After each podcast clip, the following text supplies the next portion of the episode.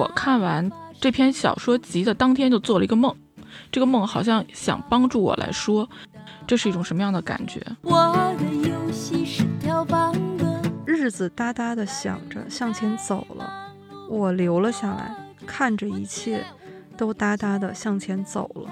所谓大时代，就是一个选择，是走是留。我要留在我最喜欢的时光里。没有一个。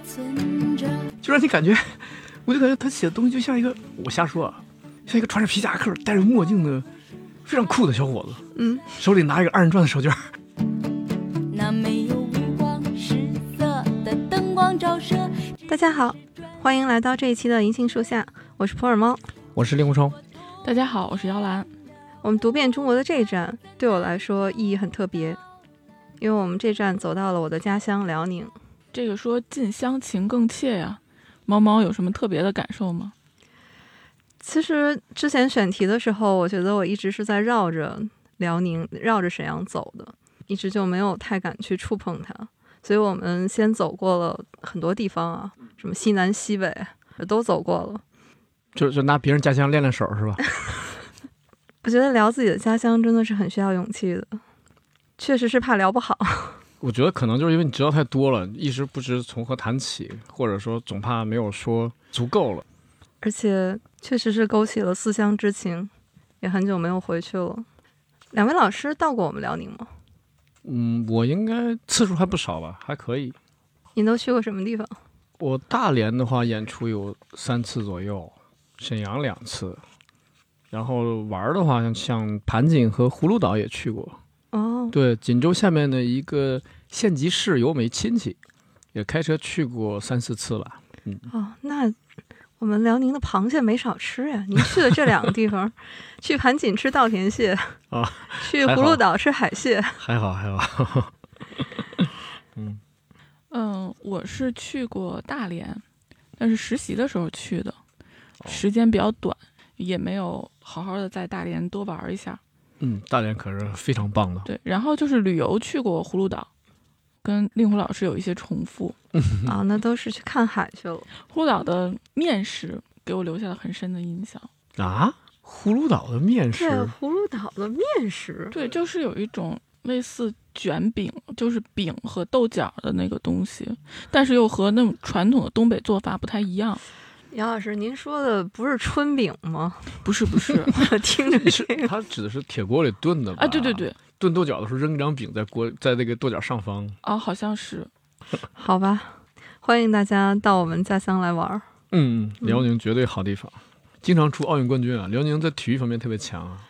哎，确实是文体都是我们辽宁的长项。对，出了很多奥运冠军。那我们这一次选出代表我们辽宁的一位作家，我们选了双雪涛。嗯，合适，炙手可热呀。这位老师最近作品也多啊，热度也高，其实相对来说，他是比较年轻的作家。好像生于一九八三吧，不到四十岁就很厉害了。对，双雪涛是一位八零后作家，他是沈阳人，现在是一位全职的小说家了。但是他以前是在银行工作的，他从事着跟文学毫无关系的工作，但最后还是选择了文学这条道路。其实他去银行工作，我都有点惊讶。我没记错的话，他应该是吉林大学法学院毕业的。啊，本来应该是您的同行是吗？哦吉大法学院在这个整个法律界名气是很好的，所以我以为他会从事法律相关的工作。所以他这个从学习到人生都是很跳跃的。对，现在等于你看又干了一件，就是说跟他的学习啊，甚至他的上一份工作啊，都嗯完全不着边儿了，这样一份从纯粹从事写作的工作。但是他也把他以前的工作经历融入到他的小说里。嚯，还写了啊今年春节档有一部电影，就是根据他的小说改编的嘛，就是那个《刺杀小说家》。他在那本书的原著里面还写了前台金融家，前台金融家是什么意思？就是他说换一个更好的说法代替的话，前台金融家就是柜员儿。什么？这怎么还写成段子了？对，但是那书里面写的更有意思。双雪涛是这几年确实是比较受关注的一位，可以说是青年作家。对，特别高产。对他现在已经出版的作品应该已经有六本书了，其中中短篇小说集有三本，是《平原上的摩西》《飞行家》《猎人》，还有三本是长篇小说《聋哑时代》《天物手记》和《赤鬼》，而且他也得了一些文学上的奖项吧。最近刚刚得的是宝珀理想国文学奖，那还有一些其他的奖项，像汪曾祺华语小说百花文学奖。就他是一个在业内就很受肯定，但是呢，现在更是有一种破圈儿的趋势，就是大众对他的认知度也越来越高。对，哎我就是从《刺杀小说家》才知道的双雪涛。电影嘛，对，从电影。嗯嗯嗯，我们今天要聊的这本《平原上的摩西》也已经改编成电影了，而且年底就要上映。你看这个多好啊！每年有一部他的电影上映。其实我们辽宁在文学上也可以算是文学大省，有成就的作家也是很多的。哎，我知道双雪涛是比较晚啊。那猫猫，你是怎么从这么多沈阳的作家里面关注到双雪涛的呢？我最开始关注到他，还不是因为他是沈阳的作家，就是看到有推荐他的小说。第一部就是《平原上的摩西》，我就买来看了一下。我觉得双雪涛的书对我来说就不是一部文学作品了，我觉得他就是那一个写出了我们这一代沈阳的那个人。我觉得他的书我读起来，它就像一座任意门一样，里面随便一个地名、一个物件、一句话。就会把我带回到我的家乡和我的童年，就是我们那个时代的沈阳。所以双雪涛对我来说是非常特别的一位作家。我读他的书，可能对我来说已经不是带着那种对文学作品的鉴赏的角度，他对我来说是独一无二的。但我觉得是这样，能让你产生这么强烈的感情，说明他写的东西的力量是很强大的。对，对是的，嗯这个正是双雪涛了不起的地方。虽然他年轻啊，但他比例绝对的啊够厚重。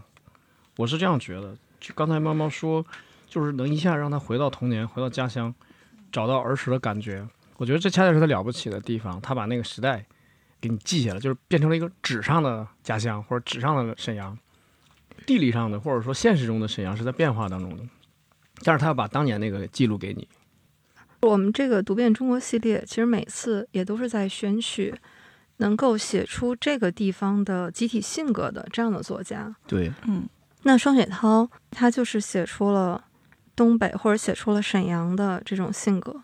这个是在他的《平原上的摩西》这本书里面，他借着庄树的这个口说出来的。对，对，庄树说：“其实我是这个家庭里最典型的一个，执拗、认真、苦行，不易忘却。”我觉得每一个词其实都是写在东北人或者沈阳人的基因里的。对我其实虽然不是辽宁人啊，但是我老家在黑龙江嘛，所以我看的时候也会有很多打动我的地方。我觉得这可能是南方朋友不易理解的，比如说它有一个细节，它就四个字：炕是凉的。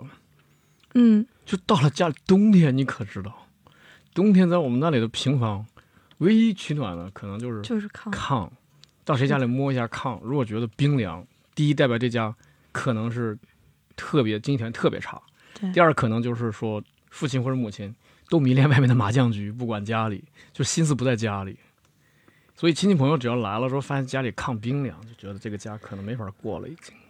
对，《平原上的摩西》里面有大量的细节，有一种我作为一个东北人，一个沈，特别是作为一个沈阳人，真的是看到它里面的一个词或者一个句子，就是秒懂要说什么。对，所以我们看了会更震撼。虽然它只有四个字，我刚看说炕是凉的，我说天哪，炕是凉的。所以东北，你知道，这这说老实话，真的说老实话，多年前的东北，你到了一家里面，主人会说来来来上炕上炕，因为那是全家最暖和的地方。哦，这个可能不光南方朋友，就是我也想不到。城里都不理解了，城里都会说那个到客厅坐，所以城里的楼房一定要有客厅，要有接待人的地方。嗯，但是东北那个炕对我们来说就是卧室，你知道吗？但是没有办法，所以我们的卧室也是公也是公开空间，也是用来可以招待客人的。所以《平原上的摩西》这本书也是双雪涛的作品里面，我觉得是非常有代表性的一本。如果从他的作品里面只选一本来聊的话，我也会首选这本。我也是，我也觉得这本太东北了，而且他写的不光是东北，就是我觉得他太牛在哪儿，就是他定位这个点，中国东北沈阳铁西区燕粉街，天呐，他定位的好像经纬度都给你了。虽然我就写了一个小点，但是它太能代表所有的东北了，或者说代表全沈阳，这没问题。至少是那个时代吧。这个我提一句，就是我见过双小涛老师接受采访的时候，他自己管燕粉街叫盐粉街，我不知道沈阳怎么读。反正从 我我在这个播客里，我只能这么读了。如果读错了，别埋怨我。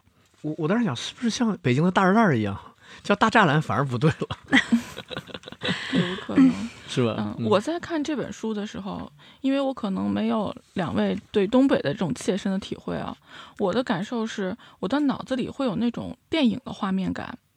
这个可能跟我了解到双雪涛最初是因为看了《刺杀小说家》有关，因为那部电影的画面是非常震撼人心的，也可能是因为《平原上的摩西》这个故事的题材是跟刑侦有关。近期我看的。关于东北的电影、电视剧，关于刑侦的题材也很多。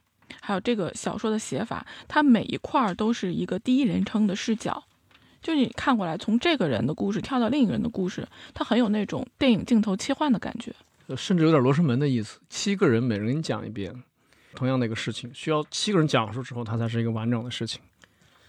东北现在确实有一种。犯罪题材的影视剧，这样一个赛博朋克之地的感觉，这这不也是种悲哀吗？南方人都在拍鸡毛非常天，人都发了，我们在拍什么？我记得令狐老师很喜欢一部电影《白日焰火》，非常喜欢。那个是在黑龙江拍的吗？那个本来也是选了辽宁抚顺的，去看了之后说可能还不够劲儿，又到了哈尔滨选景才拍了。因为辽宁不够冷。对，对，不够冷。所以我每年的入冬的仪式都是再看一遍《白日焰火》。后来我看了《平原的摩西》之后，我说这就是文字版的《白日焰火》，那个是影像版的，这是这是文字版的。从此又多了一个入冬的仪式。对，幸好这个《平原上的摩西》字数也不是很多，很容易再看一遍的。但是我每看一遍，感受又不一样，好像每次都能又发现一些我之前忽略了的细节。哎，那肯定，这不就是反复读的意义吗？而且这本书。为什么我说每次读都不一样？因为这本书每出一个版本，我就会买一次啊。现在我已经买了这本书的三个版本。你这，哎，那他要再出，你告诉我，我送你下一个版本。你知道对读是吗？你说，哎，这版有错别字啊，我给你圈出来。有之前的老版是，百花出版社的那个版本，嗯，然后有台版，还有最近出的理想国出的最新版。理想国的这个版本，从阅读体验上来说确实不错，因为它用的是轻型纸，呃，所以拿在手里面很轻。哦，嗯，读起来很舒服。就感觉就是知识就不是力量了，是吧？特别特别无力。而且理想国基本上，双雪涛的书他已经出了好几本了，嗯，所以我希望理想国能把他的书出全了，这样的话我可以收一套，就搞个 X 系列。对，非常喜欢他的作品。其实双雪涛不光是他写的这个题材啊，因为我们刚才一直在说他写出了我们这个时代的东北这个沈阳。我觉得之所以他能破圈儿，不是因为他仅仅打动了我们这些家乡的人，而是他真的写得好。嗯，对。你不是东北人，不了解我们刚才说的那些触动我们的点。也不影响他这部作品，然后是打动人的好作品。对，而且他能引导你来理解一下东北的风土人情以及文化。对，所以你慢慢还是理解了。如果没有双老师这样的人才写出来的话，就更不理解了。甚至于说难听一点，零零后以后出生的沈阳人、东北人都可能不理解那些事情。对，因为很多当时他记录的场景，现在已经是改变了。对，比如铁西区。在当年是重工业基地，但是现在呢，已经整体搬迁了。现在在原地是有工业博物馆，但是已经不是当年的厂矿了。所以孩子们，就是我觉得零零后真的完全不理解了，他们也得通过看双雪涛的书来理解当年的情况。对，所以为什么我们选双雪涛老师？按说辽宁在文学上也是文学大省，也不乏经典的作家老师们。但是我们还是觉得双雪涛是离我们这个时代最近的一位，他是能够写出我们的共鸣出来。对，值得就是说，我们今天坐下来说录一期，然后把我们对双老师的理解、对他作品的理解跟大家聊聊。我觉得双雪涛老师在文学的笔法上也是很精妙的。《平原上的摩西》这个故事，它其实是用了一个有点像悬疑推理的一个壳儿，它是写了两家人的故事，邻居嘛，对，邻居，嗯，但是小的时候两家人挨着都在一起，因为他们都是工厂里的人。对嗯，这就是有点像，呃，情景喜剧《东北一家人》里面那种一个大的厂子，然后像小世界一样，里面什么都有。对，后来两家人分开了，其中一家的男孩儿当了警察，对然后另一家是一个女孩儿。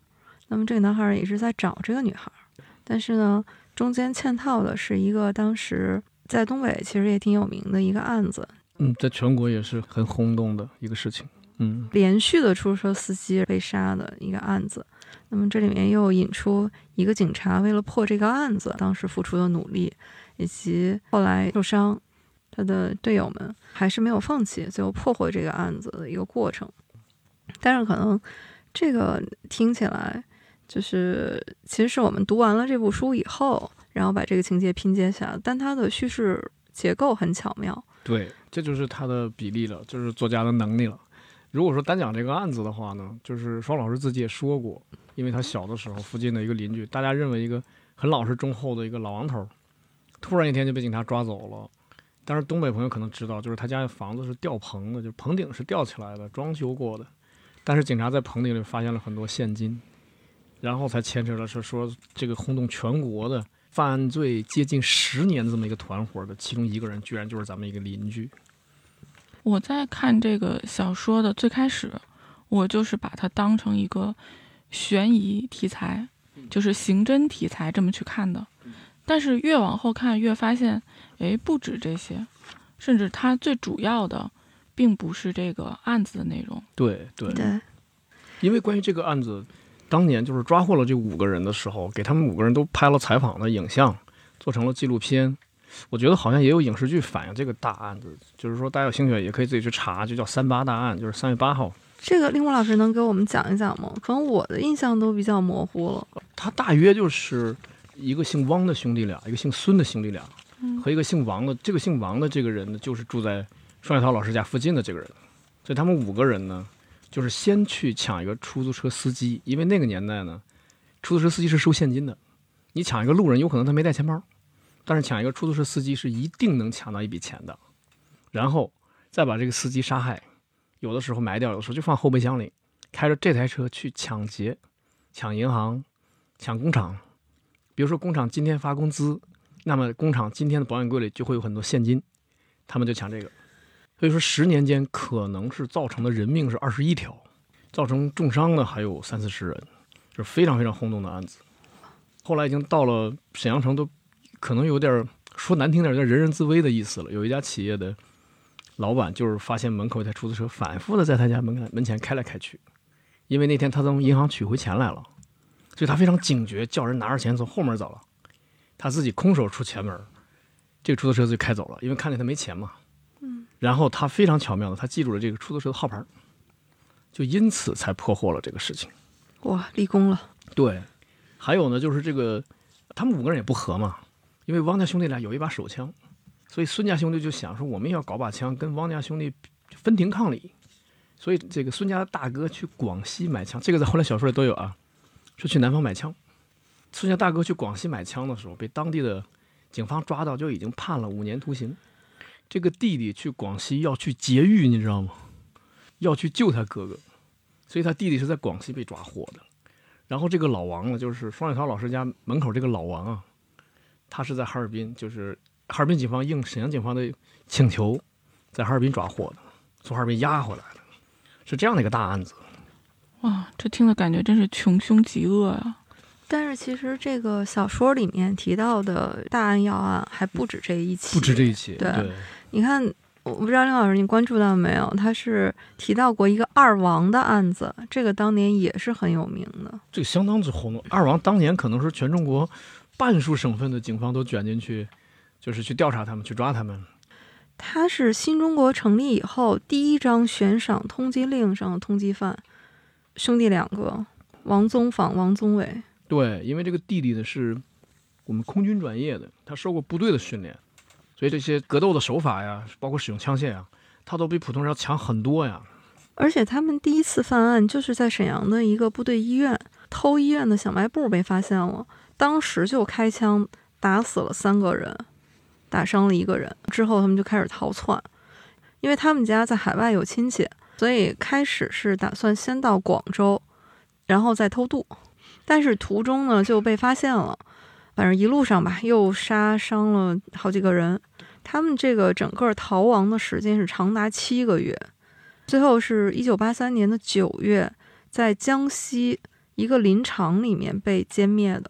小说里面提到了他们的结局，但是呢，好像把击击毙的地点啊，对，改到了改改到了那个沈阳的棋盘山。对对对，这个其实不是的，真实的是在江西。对，对，但是当时的那个状态和小说里写的是一样的。法医检验嘛，说这二王已经处于极度的饥饿状态了，就他们尸体旁边有大量的现金，哦对但，是买不来一顿饭。他俩是把钱缠在腰上的。对，反正非常的有名，所以这个也是当年严打的一个序幕吧。哎，双雪涛老师，我觉得他的记忆力一定非常之好，啊，而且他非常敏感，他很多事情都记得，然后他把他的经历所有事情都给你写进去。你包括他上中学交了九千块钱赞助费，所以他就在小说里经常就写，重点班要交九千，要交就叫九千班，在那个年代九千块可真不少，所以他写了二王，写了三八大案，写了这种下岗，然后企业改制、承包等等等等所有事情，全都写进去。因为我基本上可以说跟双雪涛老师是一个年代的人嘛，然后我就回忆起我小的时候，就是小学升初中，我当时因为获了一个奖，给家里省了一百块钱，啊我都觉得非常高兴为什么。省一百块钱？就是我们整个班整个年级就是全国端到一个中学，就大家全过去。但是因为我之前在小学的时候获过一个什么奖，我都忘了那是个什么奖了，我就可以不交那一百块钱的费用。哦，当时我就很高兴，我说哇，这个我就好像给家里挣钱了一样。嗯嗯，那只是一百块钱啊，对啊，嗯所以双老师，你想交九千块钱，又考上了，又得交九千块钱，他能不写这个事情吗？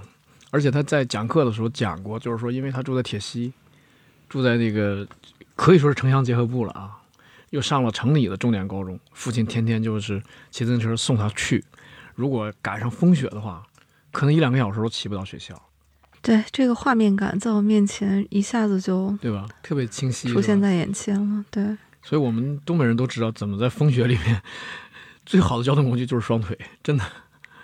所以这部小说为什么对我来说，真的就像一部密码本儿一样，就里面随处可见的沈阳的细节。这本书在开头就是第二页，就提到庄德增第一次和傅东新他们两个是被介绍见面，算相亲吧。对啊对 对，现在就是相你还。说得挺文雅。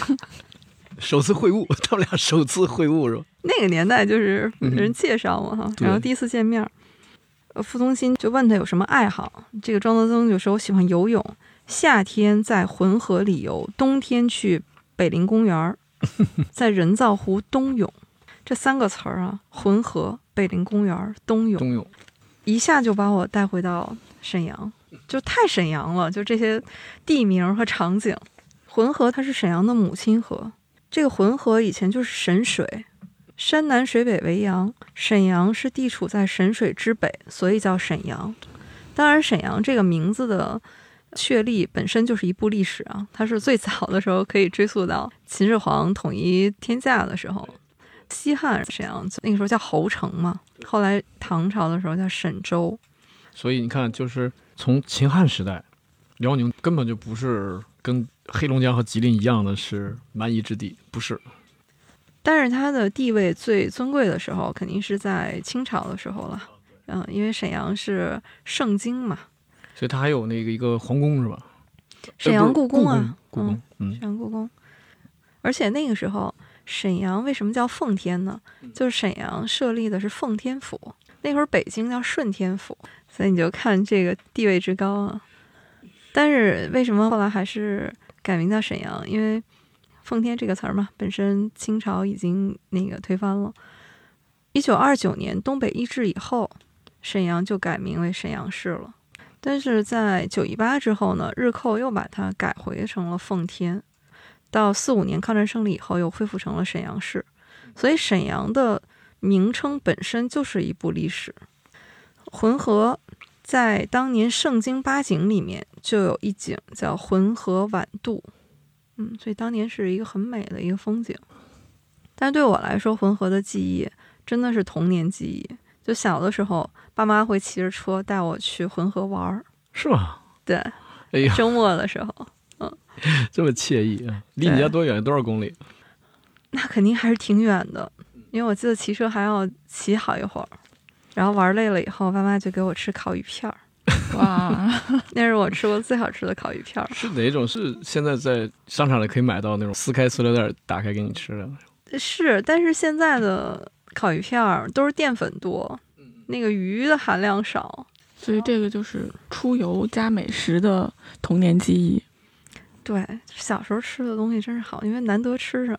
嗯，是你看书里面还提到小斐想吃冰棍儿，书里就说去老高太太那儿买了一根儿，哎，这个又属于艺术的再创作了。因为老高太太是沈阳一个非常有名的品牌，但它不是冰棍儿，是糖葫芦。糖葫芦。但你知道在北京叫什么吗？叫什么？北京叫高老太太。北京把姓放前面。正宗的必须得是老高太太。为什么不能叫高老太太啊？因为老和高是两个姓。这个创始人他自己特地说过，老是他父亲的姓，高是母亲的姓，所以叫老高太太。还是复姓。小时候我们是吃老高太太的糖葫芦，但冰棍儿呢是吃中街的大果啊，对，中街冰点，中街到今天还有哈，喝霸王寺汽水儿。就是好多全国有一批消失了的汽水，然后这些年随着经济发展给它恢复过来，包括北京的北冰洋都是，武汉的什么二厂啊，西安的冰峰啊，就是沈阳就是霸王寺，都是这样恢复回来的。是小时候净喝北冰洋了，对，后来消失过一段儿。是对我现在想喝霸王寺汽水儿呢，多亏有万能的宝呀。物流确实发达了。所以之前那个闲聊里面，他们聊起过一期说大白梨汽水儿。大白梨，哈尔滨的，哎，我们八王寺汽水里也有一个口味叫大白梨，这是不是东北汽水厂都产这种？是因为梨便宜吗？你看他小说里有提到北陵公园儿，这个也是沈阳两陵一宫嘛，嗯，非常重要的。但是在这本小说里面，他提到的那个年代，北陵公园儿也是属于比较偏的地方，皇姑区嘛，比较远。比较远，对，当然，我们知道北陵公园儿里面就是皇太极的墓，沈阳之北，所以叫北陵。嗯东陵是努尔哈赤的墓。啊，东陵是啊，对，哦这个东陵是我们沈阳东的那个东陵、啊。哦，沈阳东陵，吓我一跳，我所以我有我打个问号，我说是清东陵吗？是在河北吗？您这个有一次，这个虫哥跟我回沈阳，犯过跟您这个同样的一个错误这这不是错误？啊，这不就是同样的一这个会。误会我们俩那天去大帅府，在路上呢，就有一大哥过来问路，嗯也不知道怎么这么不开眼，就问着我们俩了，嗯，说呃，我想去东陵，应该坐哪趟车？坐火车。我刚想，我刚犹豫了一下，在琢磨着东陵，因为我们小时候都得坐那种往郊区去的那种那种专线哈，有点像。嗯我正在那儿犹豫，准备什么掏出这个百度搜一下的时候，旁边虫哥就搭话了，说：“嗯这个东陵不在这儿，清东陵在河北呢。在河北。你这给人都说懵了。嗯不是，但没错，他说的是清东陵，嗯你应该说叫你们那应该叫沈阳东陵是吧？如果叫全称的话，对，就东陵嘛对，涪陵嘛，嗯。所以这个小说一开篇就直接把我拉回到了沈阳，包括刚才我们说的那个棋盘山，就说那个二王击毙的那个小说里面啊，提到那个棋盘山，也是我们沈阳非常有名的一个景点儿。这个棋盘山呢，我小时候觉得特别神秘，总觉得山上有一个棋盘，实际上实际上，这个传说也是这么来的。据说当年铁拐李和吕洞宾嗯，这俩神仙啊，也不知道怎么这么闲，就发现说这个山上有一块儿四四方方、平平整整的一块石头，可以下棋，哦，咱俩在这玩五子棋，就跑那儿下棋去了。其实这个棋盘山还有一个小名儿叫龙山，龙山据说是有黑白二龙常住在这个地方，就是有点龙脉的那个意思哈。不过这个传说现在已经知道的人比较少了，很少有人这么叫。对，因为他没叫二龙山，他叫二龙山就把这个传说保留下来了。两龙山，所以在这本书里面，就像这样的细节比比皆是，所以读起来非常的亲切。我们可能一边聊着，一边就会提到哈，但它整个这个故事的一个背景，有一个非常重要的时代背景，就是当年的下岗潮。在这书里面有一句，你看起来像是闲笔，其实可能就是当年东北人的共同的一种感觉吧。就是他写说，工厂的崩溃好像在一瞬之间，其实早有预兆。他写过，在很多篇文章里都写过类似的话，包括我不知道我不记得哪篇了，就说父亲回到家拿个手册看来看去，最后是完了，就是意思是下岗肯定有我了，就是我我不在那个不用下岗的保留岗位的那个范围里。其实这段历史站在现在回头去看的话，历史的脉络就是这样的。你看起来好像是我们知道的是九十年代大规模的下岗潮，但是其实国有企业的改制是从一九八三年就开始了的。那么从九十年代初就开始陆续的有这种下岗的安排，但是到九八年是大规模的。嗯，所以你看，九八年双雪涛正好十五岁，高一，在那个年代，就是说正是用钱的时候，就是家里为了供这个孩子上学，然后将来考大学最需要钱的时候。我是在初中的时候，有一次听到我父母在聊下岗的事情，但最后他们是没有下岗啊。但是我那个时候懵懵懂懂的，能从父母的那种沉重的语气里面，就感觉到他们的焦虑，然后觉得我们家是不是要有一些危机了，就是会有那样的一种感觉。我最近读了刘岩老师的一本书啊，叫《东北老工业基地文化研究》。刘岩老师也是沈阳人，一位学者。他这本书里面呢，引用了沈阳统计年鉴里的数据，从一九九零年到二零一二年，沈阳的第二产业的就业人口从一百七十四点七万减少到了一百二十二万，而国有和集体经济就业人口从二百二十二点四万锐减到七十二点二万，大概只剩下三分之一的人。太狠了，只剩三分之一。我们现在一说到东北，说到沈阳，然后都会说这是共和国长子，就是当年东北，特别是沈阳作为这个重工业基地，那真的是创造了很多的辉煌成就的，就很多个第一都出在这儿。当时人称东方鲁尔嘛，就工业区，啊，东方鲁尔这个称号要更早，还有更早。对沈阳的这个工业基础啊是很早就奠定了的。新中国成立以后，你知道我们的第一枚金属的国徽就是在沈阳生产的，第一架新型的喷气式战斗机，对，第一代嗯导弹驱逐舰等等，沈阳在重工业上的成就是非常高的。为什么我读双雪涛的文章会特别亲切呢？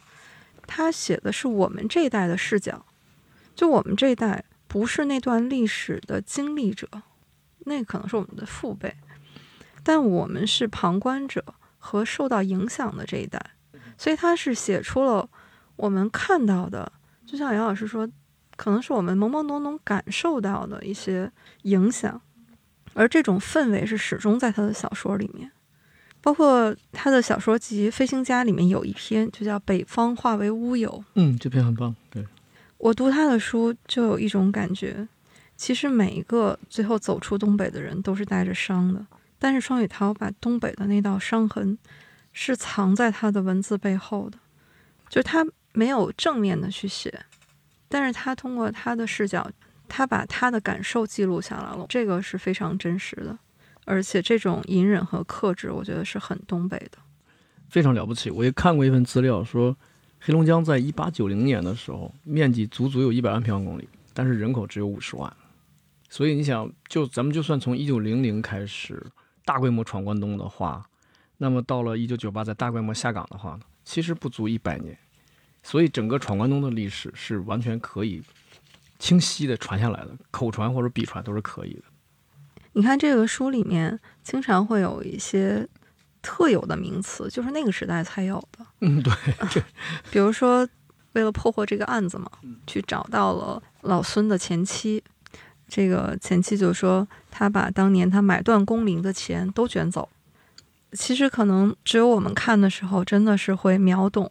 那这个家真的就是一无所有了。没错，因为这个买断工龄实际上是厂子里给你的最后一笔钱了，是希望你去拿这笔钱做点事情的。比如说我们大庆那边，有的地方就是买断工龄不是给你钱，而是给了你一台出租车。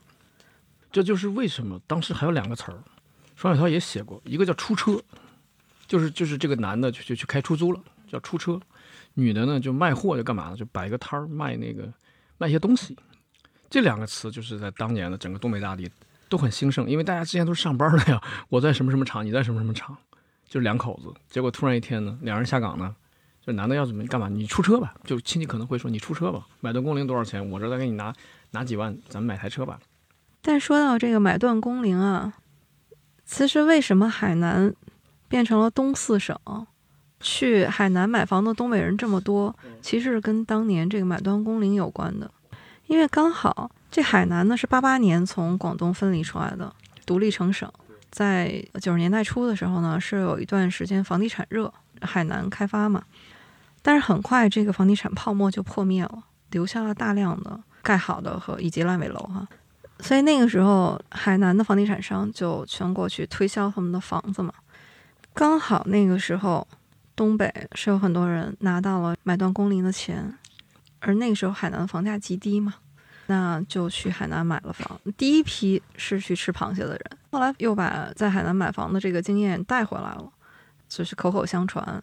嗯，很多人后来就越来越多的人去海南买房。是，现在是赶上东北房价低了，该你们南方人来买了啊。鹤岗是吗？对，一万多了，嗯，一套。其实很多时代的记忆就是藏在这些细节里面的。其实有一个画面。一直也是印在我的脑海里面。就是有一年我回沈阳去，是一个很繁华的商业街区。那我是看到有一个招牌，上面是那种霓虹灯的招牌，是一个洗浴城。但是你再往下看，它的那个门的两侧挂着的都是以前厂子的厂牌，而且是那种我不知道林老师你有没有印象，就是八九十年代的时候那种白底儿黑字儿。竖着的牌子，对，而且那一个门框两边是挂着好几块这样的牌子，因为以前经常是一个厂，它有很多个不同的职能吧，挂着好几块牌子。我当时看着上面是一个洗浴城的霓虹灯，下面是一个国营老厂的几块牌子，反正这个画面就一直印在我的心里。这个谁看了？哎呀，包括我，我一听你说，我都感觉特沉重。所以这个故事，它整个的这个背景，他写到就在那个出租车大案发生的时候，那个时候就是因为下岗的人多，所以非常的不稳定。为什么我说双雪涛让我觉得佩服的地方，就是我再重读他的作品，又能读出他藏在细节里面很隐忍的那份克制。这书里面有一个细节，老李和女儿。是打了一辆车，就是他们最后一次出现在这个警察的叙述里面呢，是他们打了一辆车。辆车，嗯，那辆车是那个蒋不凡，就是警察，他伪装出租车司机，嗯，他打了这辆车，这个引起了警察的怀疑。当然，这个怀疑有很多理由，但是我是最近看了，也是刘岩老师啊，他是专门为平原上的某些写了一篇文章，也是他写到书里面提到的一些名词啊、地名。我才突然也是看到了这个细节，他们打车的地点，书里面写说在南京街和北三路的岔口，其实是北三马路哈。这个岔口，这个老李和蒋不凡说，闺女肚子疼，要去一个私人的中医诊所。这蒋不凡就说，你生病要去大医院啊。然后老李就有点在警察听来就语焉不详嘛，说他那个呃有办法治哈。其实从这一刻开始，警察就怀疑上他了。为什么？因为你看一下沈阳地图就知道，这个岔口它附近就是中国医科大的附属医院，相当于在医院门口打车，然后去很远的一个小中医诊所，对这个行为本身就形迹可疑。从警察的视角来看，当然是可疑的。但是其实你再想，他为什么去那个私人诊所？是因为穷。没错，这个就是那个年代的悲剧在哪儿？就是在于物价在上涨，花钱的地方在增多，但是呢，你的收入在减少，所以一遇到了要掏钱的时候呢，大家都很难。所以这也就是说，双老师会反复的写九千班这个事情，都考上了，还让我交那么多钱。双雪涛的作品里面还经常提到燕粉街，就是您刚才提到的，刚才提到，整个就嗯是一个燕粉街宇宙。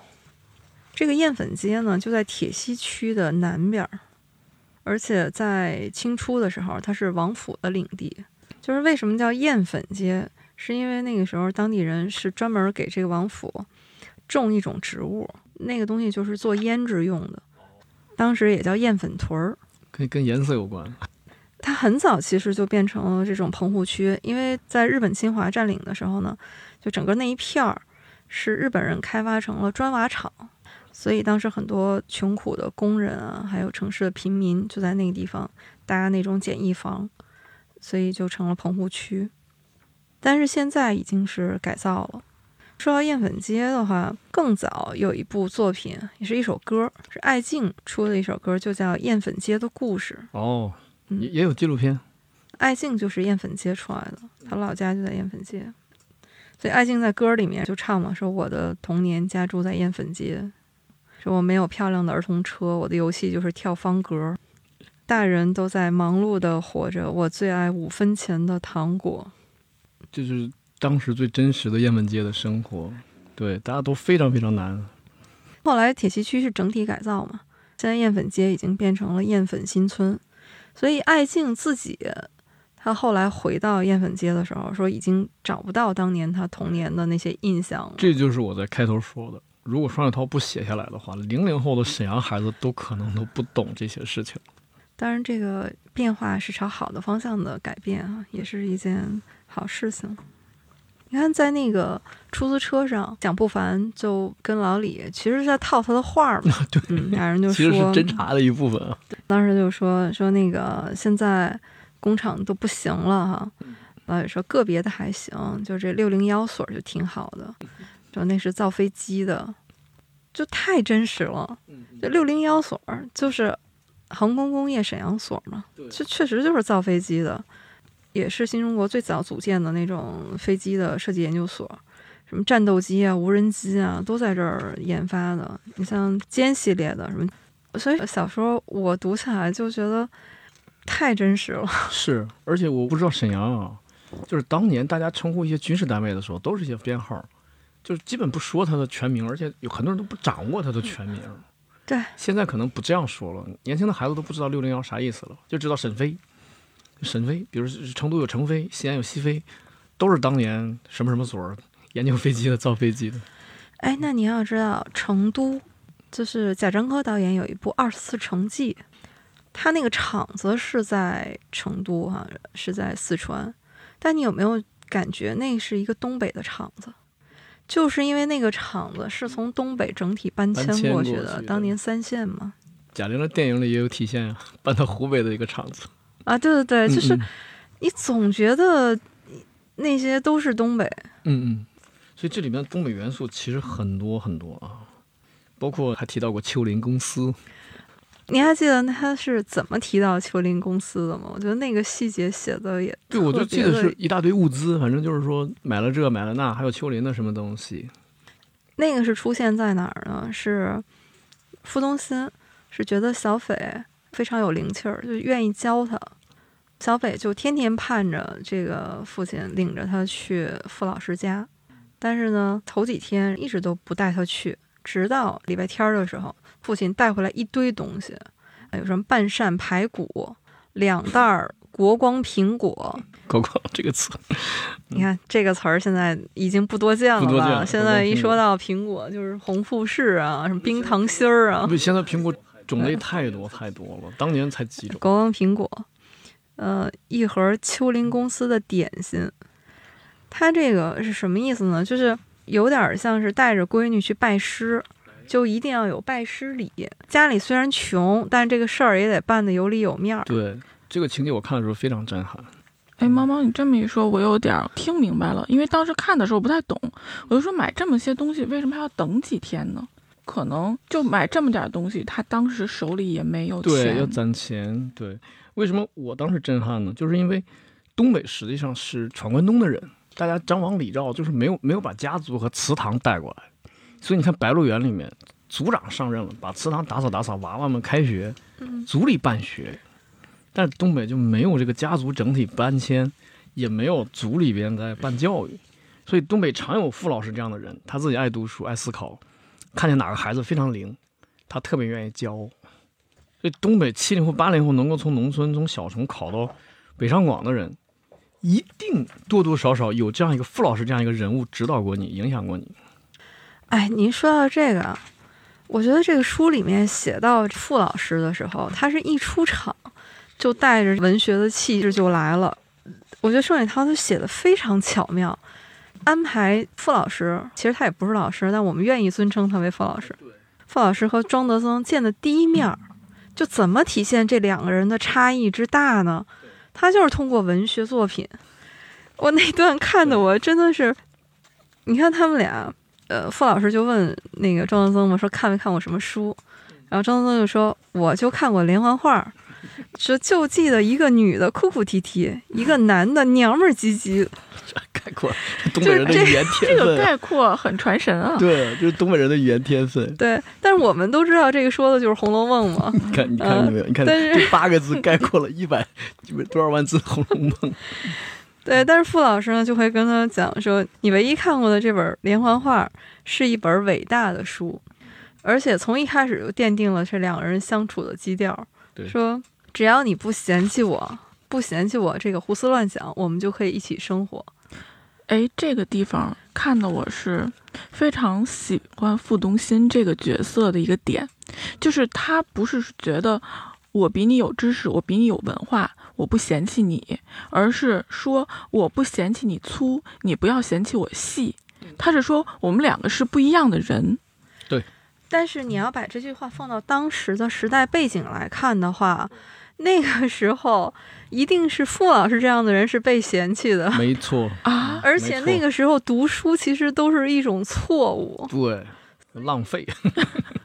他们的这个结合其实是非常互补的，可以看出来庄德增确实是对傅老师是一见钟情的，就是允许他看书，允许他对，而且非常迁就他所以傅老师才有那种说我要发现一个好苗子，一定心里痒痒的要教教他，要把我这点东西告诉他，让东北这文脉也传下去。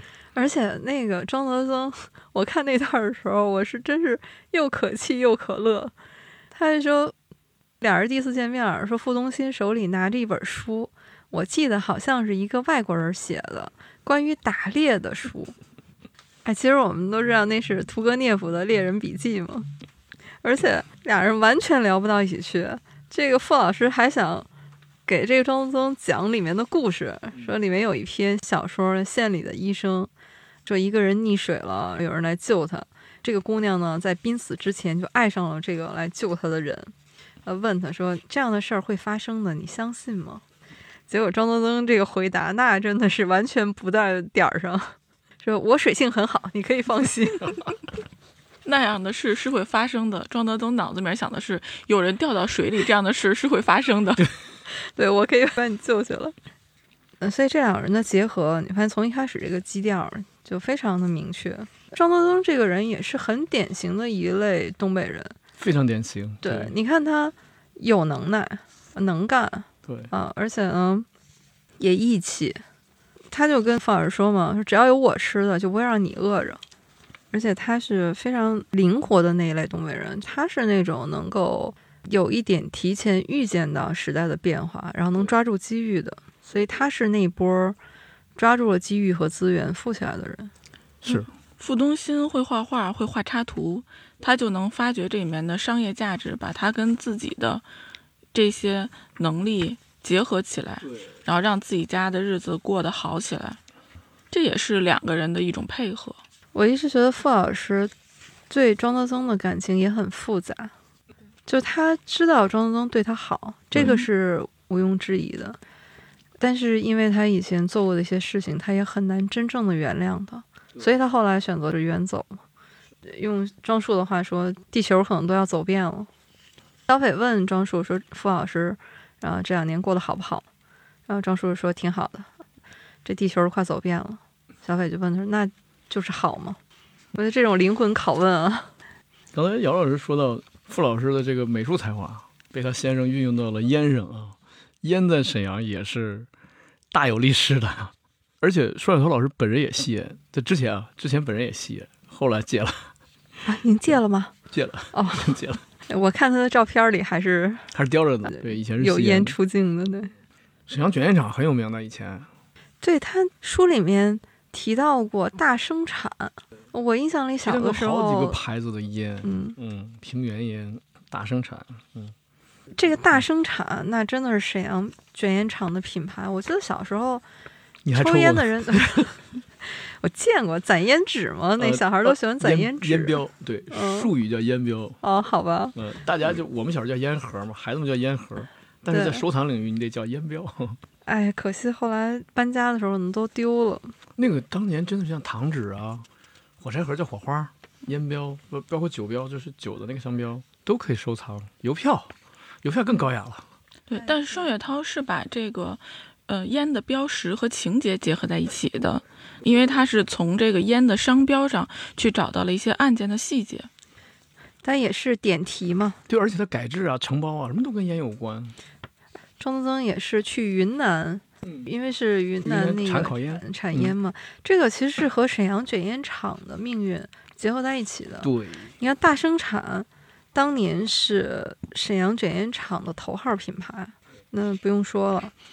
而且为了保留大生产的这个品牌，这个是国家商标局认定的嗯。当时全国叫大生产这个牌子的不止一家，对，专门开过会啊，认定说那还是沈阳的这个大生产呢，生产时间最早。嗯因为沈阳卷烟厂你要追溯的话，它真是在一九零八年就成立了。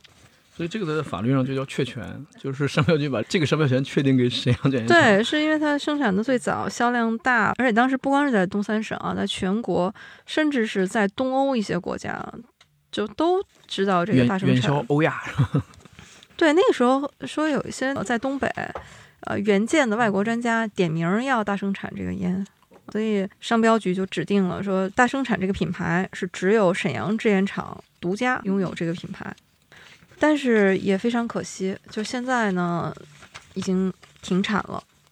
后来沈阳卷烟厂就是和云南的红塔集团重组，就是红塔山那红塔集团。你看庄老师、庄庄总当年就不应该去云南，是你把这个云南的资本带过来的。对，因为云南产烟嘛，在零七年最后一箱大生产包装下线你，的意思是说大生产一直生产到了二零零七年？二零零七年，哟，那这个可真厉害！我以为早就没了，我以为八几年、九几年、九零年就没了。后来嗯销路不好了嘛，你可能就看不到了。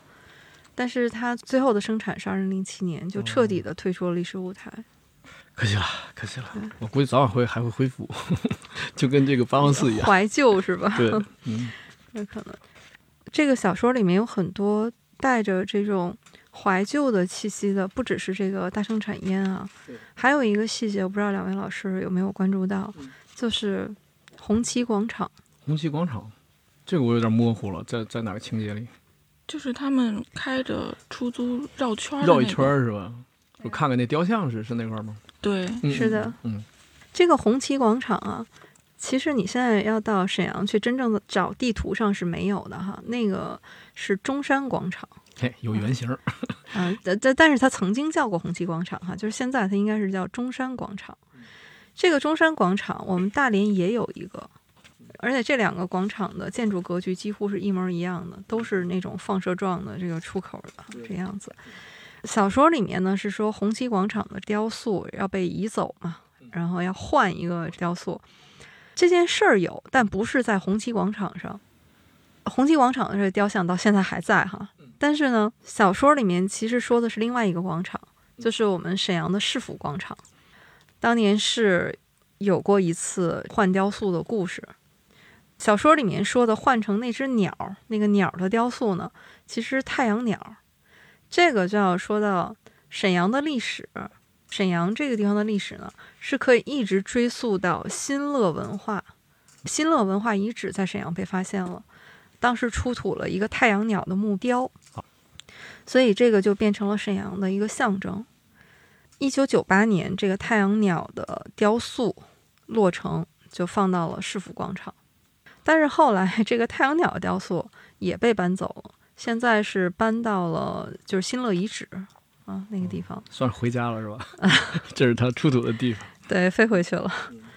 所以这个双雪涛老师他写了很多的细节，呃，你说我作为一个沈阳人的话，你看到以后真的是会就非常有感触，因为会让你想起真实发生过的一些事情。但是他在小说里面都是做了一些艺术的加工的哈。对，明白明白，我完全理解，连我一个黑龙江人的看了都是非常的感同身受。嗯，因为它里面有很多呃东北话嘛，我觉得特别有意思什么，你知道吗？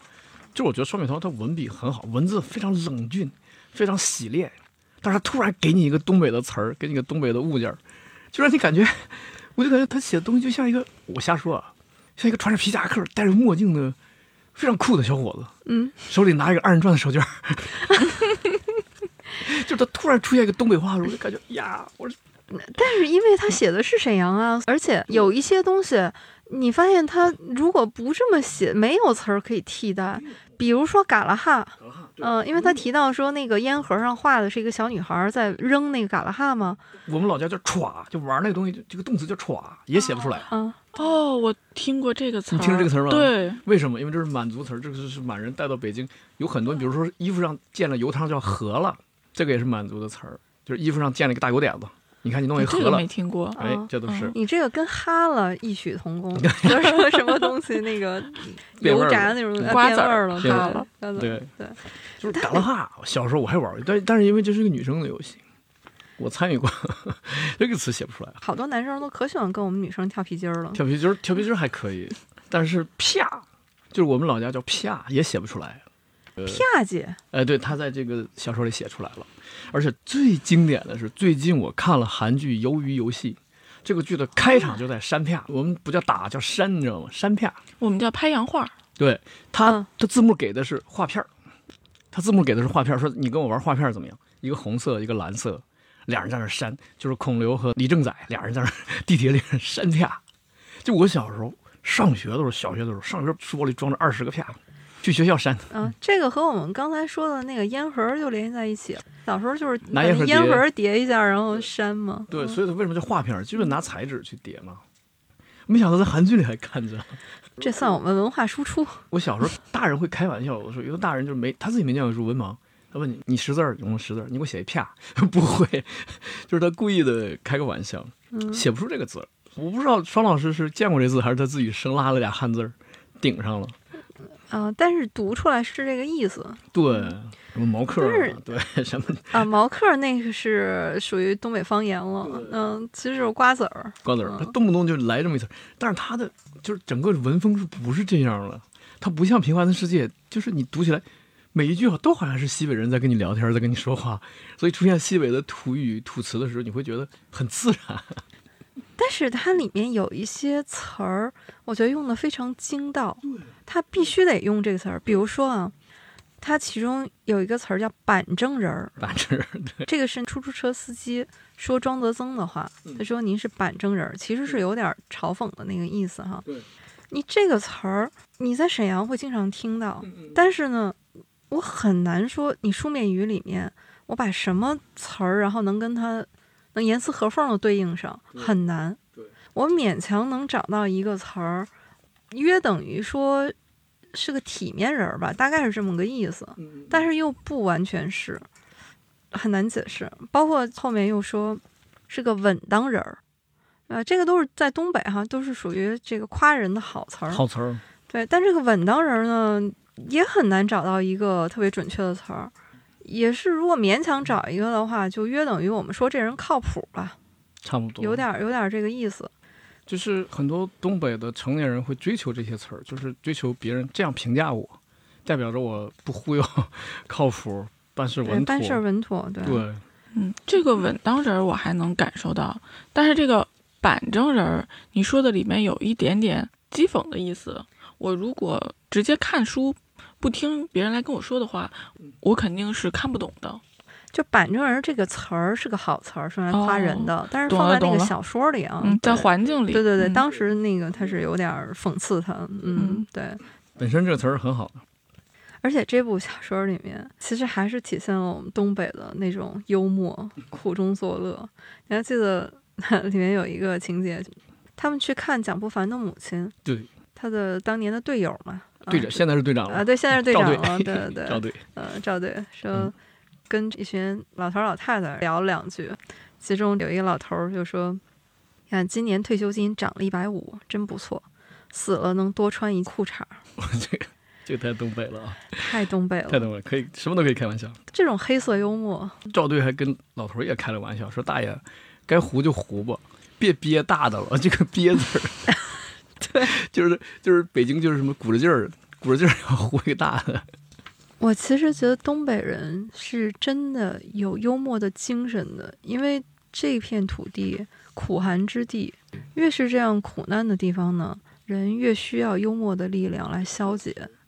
我想起，令狐老师您的专场里面其实也提到过同样的这个感觉，就是但我们也非常不希望东北话就被变成了一种搞笑和低俗的这种符号。对这是我一直在突围舞台上抨击的。就我记得刘岩老师在书里面也写说，有一位东北网友在 BBS 上留言，他说以前你一提起东北人，想到的是铁人王进喜、蒋祝英这样的英雄，你现在一提起东北呢，想到的就是什么二人转啊、小品、直播。嗯如果有一天我们说到东北人的时候，想起来的都是像杨利伟这样的航天英雄，那他们才应该是我们东北人的代表。就是就是，其实很多这样的优秀的人物，很多很多。因为神舟五号，你你数一数的话，基本上都是东北人，从上天的杨利伟，到很多设计师、总指挥、工程师，都是东北人。没有，但是现在有两个语境，尽量就提到杨利伟，肯定是正面光辉形象嘛，但是会说是辽宁籍。什么时候会提东北籍？犯罪嫌疑人为东北人，好事儿会分开，坏事儿会跟东北关系。为什么我批判东北这个词儿，就是因为他把那语境走偏了，所以我不希望再存在，至少不能存在这样的语境了。嗯，不应该。双雪涛老师其实在写《平原上的摩西》的时候，他里面写了很多东北人内心的那种骄傲和坚持。就其中给我触动特别深的是，当时傅东新去找老李劝的，说你不要因为怕交不起学费哈，就不要耽误小斐上学。说我已经都准备了，老李肯定是不要，但是傅东新就说，古代徒弟学成下山，师傅还要送一把剑或者是盘缠。但老李就说：“我也有徒弟，我教完他们就把我给顶了。”嗯，包括下岗，你想他也是第一批嘛，基本上。但是呢，他说我不当回事儿，我也不出去闹，我也不丢那个人。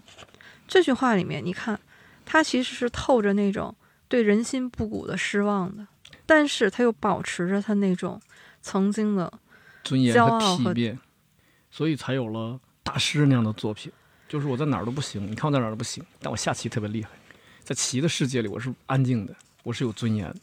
还有老贝那样的人，嗯，我在游戏的世界里我是厉害的，嗯，所以双雪涛老师是借很多人的口说出了他心目当中的东北和东北人。就他就希望去记录一些个人，通过个人来记录时代。对嗯这是其中，你看傅东新老师，他就是借他的口说了一句，特对我触动特别深。他说：“这个日子哒哒的响着向前走了，我留了下来，看着一切都哒哒的向前走了。”这个其实是傅老师的一句内心独白。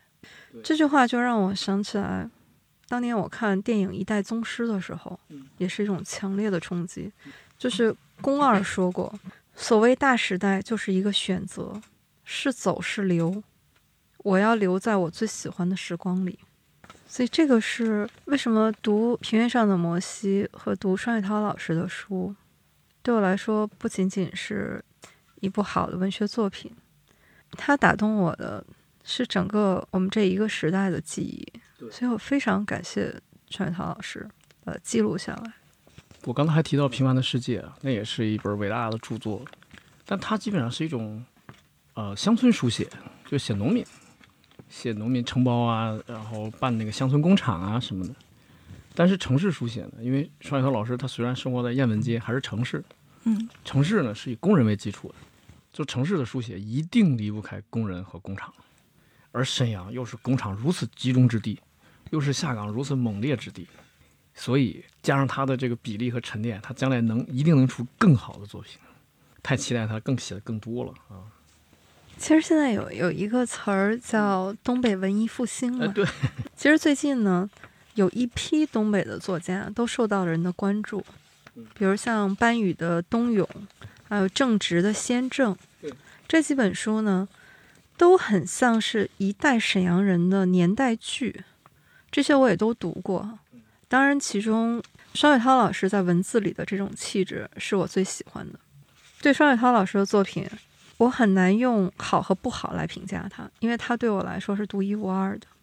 因为沈阳是生我的地方，我又很小的时候就离开了，每次回沈阳就是我最期待的事情，所以每次我离开沈阳的时候，我都会哭。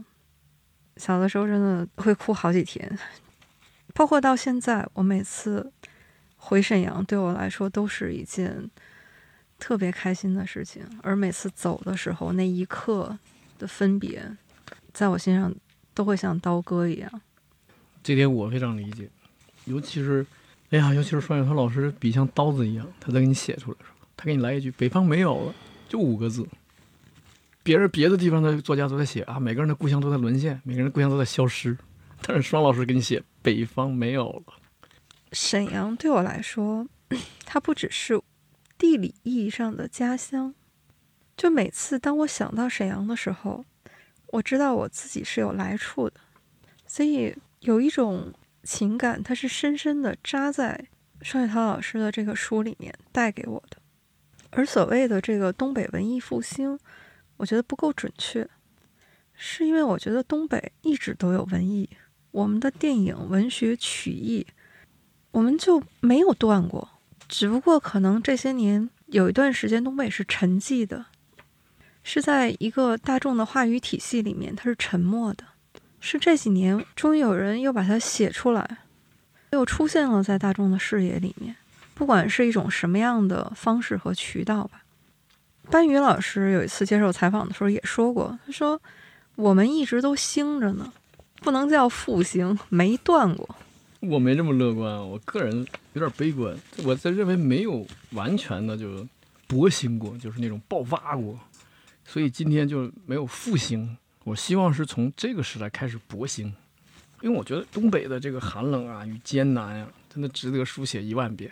因为你想，就是我觉得我们家乡整个东北大地，从闯关东开始吧，建设，呃，日寇的这种侵略，长时间的霸占我们这个地方。然后再解放、改革，大家再过上好日子等等。我觉得这一切每一项、每个角度都可以写。我特别喜欢，因为我看了双雪涛之后，我特别兴奋。我特别喜欢，因为尤其是他又那么年轻，八零后，真希望这一代八零后作家谁能写出了一个东北版的《平凡的世界》，就是城市版的、工人版的《平凡的世界》。目前他们还在都在苦练技法啊，雕琢自己的作品。但是我我觉得至少目前吧。他们几位还没有到这个小武侠小说里所说的重剑无锋、大巧不工的这个地步，所以目前让他写这个东北版的或者沈阳版的《平凡的世界》，呃还不行，再磨练磨练，再沉淀沉淀，也许他们当中谁能写出一个特别好的、伟大的作品。其实这些写东北的作品，我每次读到的时候，都是带有一种深深的感激之情的。前几年有一些电影。也拍到东北，像张猛的《钢的琴》，也包括令狐老师您的单口喜剧专场。你别别老提我那东西了，跟人家这个不能放一块儿提，不 不值一提。嗯，包括像这几位作家写的书，我也认同您说的，东北是值得去反复书写的，特别是我们这一代的东北，也是值得记录的。虽然年代还比较近，但是也是一个很重要的历史时段，所以也是作为读者、作为观众是非常感谢的。呃，我研究过，你看我们黑龙江啊，就单纯从黑龙江角度来讲，黑龙江的面积跟谁呢？跟瑞典，地理位置和面积都差不多，但瑞典只有九百万人口，黑龙江人口跟加拿大差不多，但是加拿大呢，面积有那么老大，所以其实寒冷的地区它承载不了过多的人口，这是一个全放眼全世界都是一个基本规则，所以东北人口会尽量的，就是说在未来还是迁出的这么一个状态。包括黑龙江已经从顶峰的三千七百万变成了现在的三千一百万，黑吉辽人口都在迁出，未来属于东北人的这个概念呢，法律意义上的东北人会变少，整个东北的记忆在流失，不写下来怎么办？就是我们这些，比如说东北二代，父母亲都是东北人，但是他父母亲在在江苏工作，在广东工作，孩子可能上了当地户口，那么这个孩子他是东北人吗？其实我们不是也一样吗？离开了家乡就再也没有回去了。对我们这些一代就已经模糊了一些记忆，模糊了一些事情。但是你看双雪涛老师在一个中篇啊，就是《平原上的摩西》，只是一个中篇而已，在一个中篇里面写了那么多的元素，勾起你那么多回忆，多好啊！我们也许将来会拿着这个中篇给孩子们讲说，你看没有？对，当年的沈阳，当年的东北是这样的。然后再像像毛毛老师说的，配合艾静的那个歌里面说，我们玩的是跳翻格。双雪涛老师说，我玩嘎拉哈。可能刚才我们都在聊我们两个作为东北人读这篇小说的切身的感受。对，啊、杨老师，您作为一个非东北人，什么感觉？嗯、非东北人的视角，首先我是觉得双雪涛写的人都特别有意思，他写了很多跟这个世界是格格不入的人，嗯嗯比如说安德烈、刘一朵、老贝啊，这是在三个故事里面的人物。嗯这样的人给我一个什么感觉？就是你都忍不住要为这样的人怎么生存在这个世界上来担心。比如说安德烈，他是一个看似很顽皮，但实际上他内心的那种就是政治的情感非常强烈，对以至于他弄得自己在学校都待不下去了，这么一个状态。呃，这个是有原型人物的。双老师还说过他的那个同学小说过，他的姓儿，姓嗯霍，霍家林，在《聋哑时代》里面的霍家林的原型也是这位，所以我就说双雪涛一定是那种敏感、脆弱、记忆力好的那些人。他小的时候，他曾经感觉说，我为什么没有像小霍那么勇敢站出来，怎么样？或者我为什么没有帮那个人一把？然后他就觉得他的内心一定觉得他说我欠这些人的。